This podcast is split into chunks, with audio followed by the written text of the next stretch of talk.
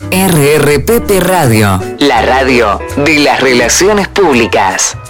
Bueno, estamos aquí eh, en el encuentro organizado por DIRCOM, el Consejo Profesional de Relaciones Públicas de la República Argentina. Estamos acompañados de Justo Villafañe, que Villafañe es un destacado profesional español, es una de las autoridades más importantes en materia de reputación corporativa. Justo, buenos días, gracias por, por esta entrevista. Buenos días, es un placer. Justo una de las primeras, lo primero que le quería preguntar, una de las cosas que ha comentado aquí en su charla, o uno de los temas para debatir, debatir internamente, es si la sociedad, a partir de las nuevas tecnologías, tiene más poder que nunca ahora sobre las corporaciones. Bueno, ese es uno de los temas que una reciente investigación que, que hemos hecho en Villafañe y Asociados, firma que represento, eh, nos dio unos resultados contradictorios.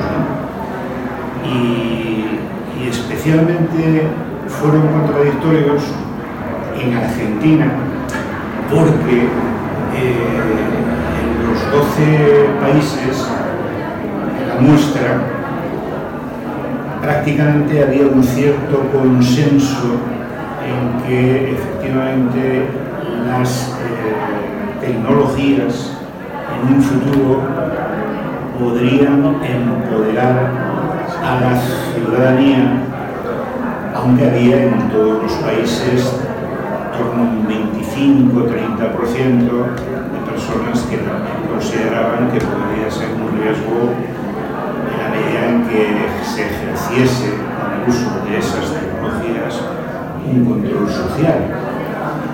Curiosamente en Argentina, yo lo calificaba antes como un ejemplo de, un concepto, es el de la verdad contradictoria.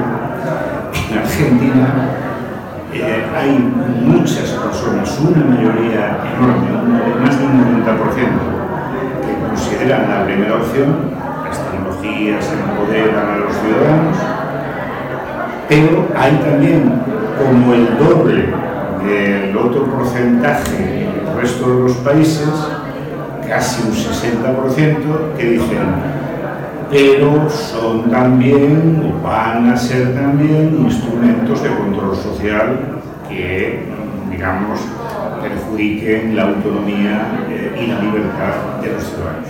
En ese sentido, eh, era lo que yo señalaba, pues, en fin, hay una visión aspiracional una visión real de lo que son las tecnologías, pero eso es un dato eh, empírico. O sea, ustedes dicen casi, casi una cosa y la contraria. Bueno, como somos nosotros prácticamente, es un poco así. Eh, el otro tema es si los intangibles, hoy en Argentina, están bien considerados dentro del mundo corporativo, o si los tienen en cuenta de la manera que hay que. Hombre, eso es difícilmente generalizable, porque hay compañías eh, que, sí los tienen bien gestionados, porque Argentina es eh, un país en el que las empresas con mejor reputación y consecuentemente las que mejor gestionan sus intangibles es el, país de, de, de, toda Iberoamérica que más empresas extranjeras tiene. En ese sentido, eso se, digamos, en términos de, una masa crítica, todas esas compañías que provienen de Estados Unidos o de España o de otros países eh, traen ya, digamos, sistemas de gestión de su propia reputación. Algunas compañías de matriz argentina también, no digo que solamente sean las, eh, compañías extranjeras, pero lo que sí, y eso yo lo estoy advirtiendo en estos días, estoy teniendo muchas, muchas reuniones de trabajo con, CEOs, directores de, de, comunicación, es que evidentemente faltan todavía instrumentos y una cierta eh, formalización de los procedimientos para gestionar esos intangibles. ¿Los profesionales tienen reconocimiento, conocen la materia de reputación? Pues vuelvo a responder un poco en línea con lo anterior, ¿no? O sea, los profesionales eh, algunas compañías sí, yo los profesionales argentinos en cualquier caso han demostrado siempre, los profesionales, esto que, que ya genéricamente, esto es un concepto demasiado amplio, tenemos de la comunicación corporativa han demostrado durante muchas épocas, en épocas de crisis, en épocas, digamos, de, mejor situación, una gran capacidad de adaptación, no me cabe ninguna duda, puesto que están bien formados en líneas generales. El, otro costado de esto es cuáles son las habilidades que tiene que tener un profesional que gestione la reputación de una, de una empresa. Pues mira, en este momento es fundamental eh, algo todo aquello que, le permita, que, le capacite para interpretar mm, informes y estudios de muy diferente naturaleza. Aunque parezca mentira, eh, yo por ejemplo también soy profesor de, la Universidad Complutense en Madrid, por supuesto enseño reputación corporativa, yo les, eh, exijo a mis alumnos que tengan unas nociones básicas, por ejemplo, sobre estadística. Porque, porque efectivamente,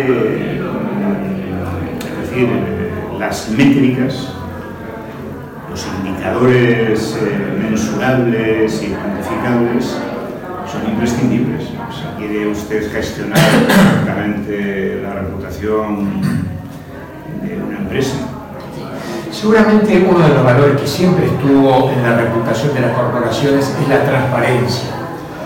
Pero, eh, de acuerdo a lo que ha sucedido en los últimos años en, la región, especialmente en, en, Brasil, en Argentina, y creo que en algunos casos en España también, bueno, pareciera que ha tomado este, un vuelo particular. ¿Esto tiene alguna connotación especial en el mundo corporativo? ¿Transforma de alguna manera la forma de trabajar?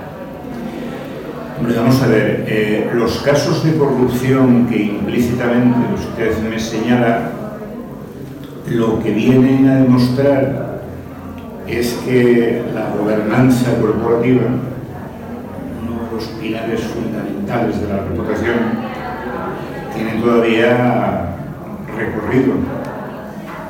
En fin, eh, corrupción hay en muchos sitios, pero en unos más que en otros. El caso de América Latina, desgraciadamente, citar solamente un caso, o sea, el tema del Avallato, eh, pues yo creo que ha sido algo realmente lacerante para empresas, la multitud, la mayoría de empresas multilatinas, que son empresas absolutamente responsables, transparentes y que probablemente están bien gobernadas. ¿no? Pero ahí sí que hay que hacer un esfuerzo por eh, tener sistemas de prevención, buen compliance, eh, una evaluación incluso del riesgo reputacional. Esas son cuestiones que una empresa bien gestionada y sobre todo en una región donde desgraciadamente ha habido casos como el que he citado, eh, pues es todavía más importante y más necesario. Justo, Josefani, muchísimas gracias. ¿eh? Gracias a ti.